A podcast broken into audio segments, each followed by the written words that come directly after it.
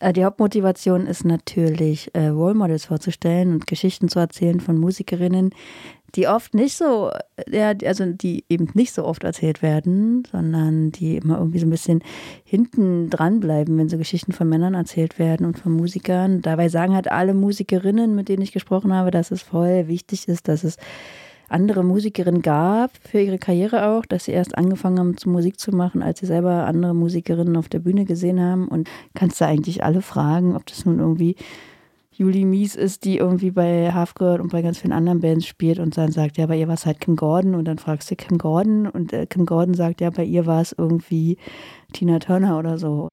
Die Geschichten von Musikerinnen werden viel weniger erzählt als die der männlichen Kollegen. Das sagt Juliane Streich. Und sie spricht hier über die Motivation, eine Buchreihe herauszugeben, These Girls und These Girls Too. Das sind zwei Sammelbände, in denen findet man Porträts von Musikerinnen aus den 20er Jahren bis heute. Role Models, wie Juliane Streich sagt. Um eine Handvoll dieser Role Models soll es diese Woche im Popfilter gehen. Dafür haben wir uns mit Autorinnen der Sammelbände verabredet. Die sind nämlich nicht nur Expertinnen, sondern auch echte Fans und geben uns direkt ein paar gute Gründe an die Hand, warum man diese Musikerinnen unbedingt kennenlernen sollte. Los geht's heute mit der Empress of the Blues, Bessie Smith.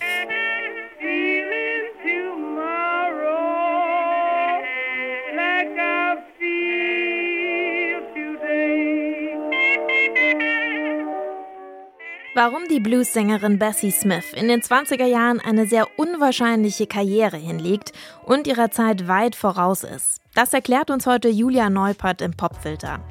Die ist nicht nur These Girls Autorin, sondern auch Redakteurin und Jazz-Expertin beim SWR. Es ist Montag, der 13. November. Ich bin Jessie Hughes. Hi.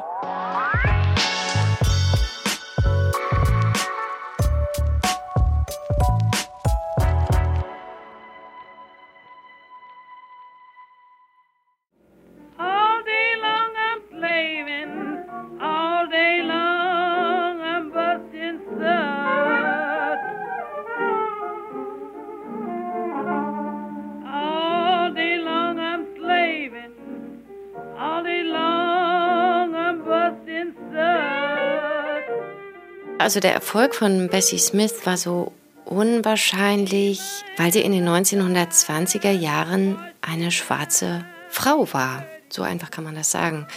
Ähm, es gab zwar in diesen Jahren schon die Bewegung der Flappers, also wo sich so junge, emanzipierte Frauen ähm, gegen gesellschaftliche Konventionen aufgelehnt haben, indem sie Alkohol getrunken haben, indem sie Abenteuersport betrieben haben, indem sie ähm, sich einen Kurzhaarschnitt gemacht haben oder auch mal geraucht haben.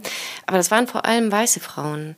Und die schwarzen Frauen, die vor allem wie Bessie Smith auch noch in einer, sag ich mal, sozialen, prekären Umgebung aufgewachsen sind, die hatten einfach sehr, sehr wenig Aussichten auf eine Berufskarriere abseits von Haushaltsfrau, Waschfrau, Köchin, Kindermädchen und so weiter.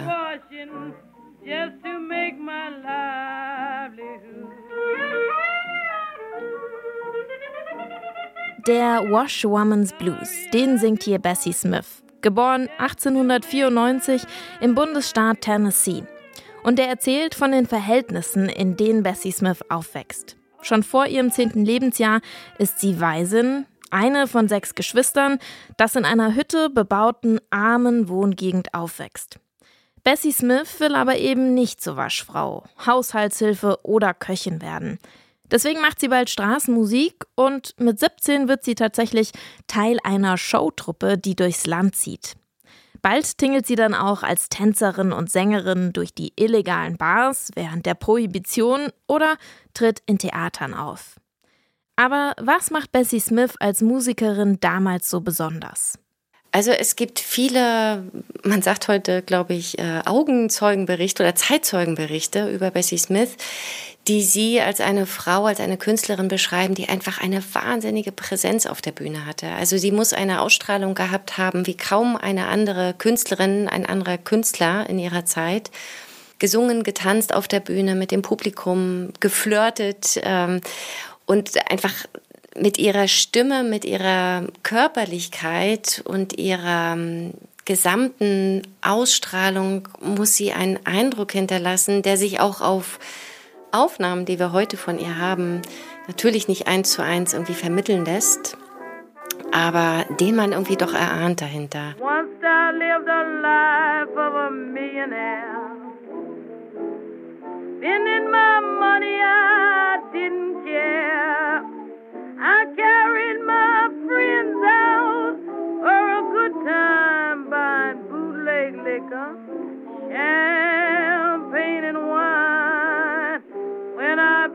Und vor allem ist es auch diese Rauheit, die ihre Präsenz so besonders macht. Also sie ist keine feine Dame.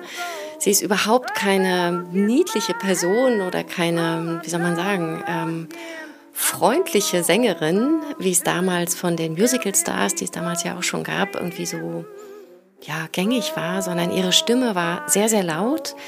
Ähm, eben nicht so eine Belcanto-Stimme, keine sanfte Stimme, sondern wirklich eine raue Stimme und ihre gesamte Präsenz war eben auch auf eine Art und Weise untypisch, ähm, aber gleichzeitig hat das, glaube ich, auch den Erfolg ausgemacht, den sie hatte, dass sie einfach so anders war als Künstlerin.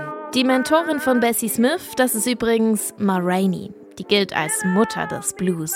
Mitte der 20er Jahre ist dann auch Bessie Smith ein etablierter Solo-Act. Sie nimmt Platten auf, unter anderem mit Louis Armstrong. Sie wird sogar zur finanziell erfolgreichsten schwarzen Musikerin ihrer Zeit. Und das, obwohl die Inhalte ihrer Songs ziemlich progressiv klingen. Ihre Texte sind ungewöhnlich explizit. Es geht um weibliche Sexualität und Selbstbestimmung. Eigentlich sollen Frauen damals still ihr Leid ertragen, aber Bessie Smith, die singt laut darüber. Das können wahrscheinlich viele Künstlerinnen und Künstler, die es geschafft haben, von sich behaupten. Aber ich finde es bei ihr besonders, dass sie wirklich das so nailt. Also sie kriegt das so auf den Punkt, was sie will und was sie dem Publikum übermitteln will. Und wenn sie dem Publikum sagen will, Leute, also im Falle sitzen da lauter Frauen, Leute, guckt euch doch mal eure komplett bekloppten Männer zu Hause an, wie die euch behandeln und ändert was daran. Das kriegt sie auch so gut und so geradeaus und so direkt in ihrer Musik unter. Finde ich auch ähm, extrem besonders. In unserem Song des Tages hört ihr, wie humorvoll Bessie Smith mit ihren Herzensthemen umgeht. Im Song Kitchen Man verdreht sie die Rollenvorstellungen von damals. Es geht um eine Dame, die nicht will, dass ihr Haushälter bzw. ihr Koch kündigt. Nicht nur, weil der den besten Kohl zubereitet, auch weil er in der Küche Dinge tut, die man eindeutig zweideutig verstehen soll. Hier ist sie für euch, Bessie Smith im Popfilter. Madam Bucks was quite. Servants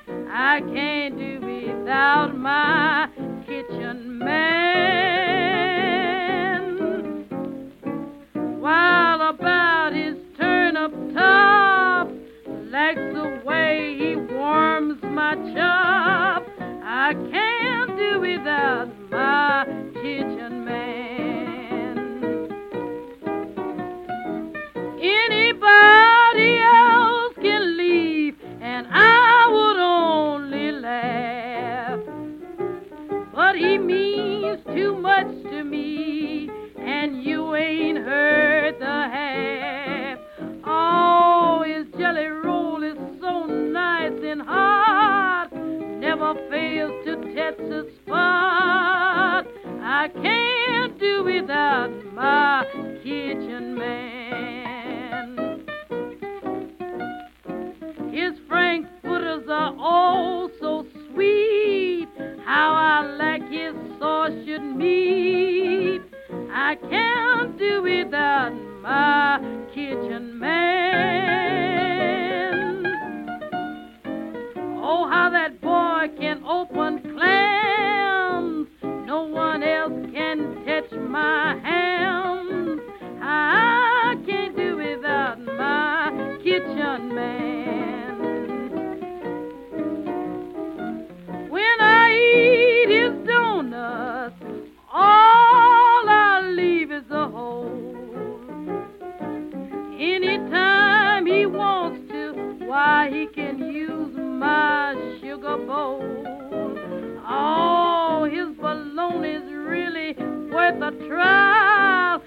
never fails to satisfy. I can't do without my kitchen man. Bessie Smith singt hier ziemlich unverblümt von den sexuellen Diensten eines Kochs an seiner Herrin. Der Song erscheint 1924. Da geht's für Bessie Smith gerade ziemlich steil bergauf.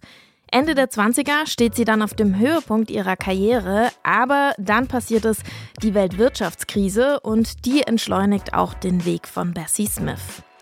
1937, da ist Bessie Smith gerade 43 Jahre alt, da gerät sie in einen Autounfall und stirbt schließlich an den Folgen. Heute zählt sie zu den wichtigsten Stimmen des Blues und für viele Jazzmusikerinnen, zum Beispiel Billie Holiday, war sie ein echtes Role Model. Das war der Popfilter für heute. Die erste Ausgabe unserer Themenwoche über Pionierinnen der Musikgeschichte, zusammen mit Autorinnen der Buchreihen These Girls und These Girls Too. Ein großes Dankeschön geht heute deswegen raus an Julia Neupert, die uns von Bessie Smith erzählt hat. Und morgen geht's direkt nach Jamaika zu einer der Vorreiterinnen des Rocksteady, Phyllis Dillon. Schön, dass ihr heute schon zugehört habt. Mein Name ist Jesse Hughes. Ich sage ciao. Bis morgen.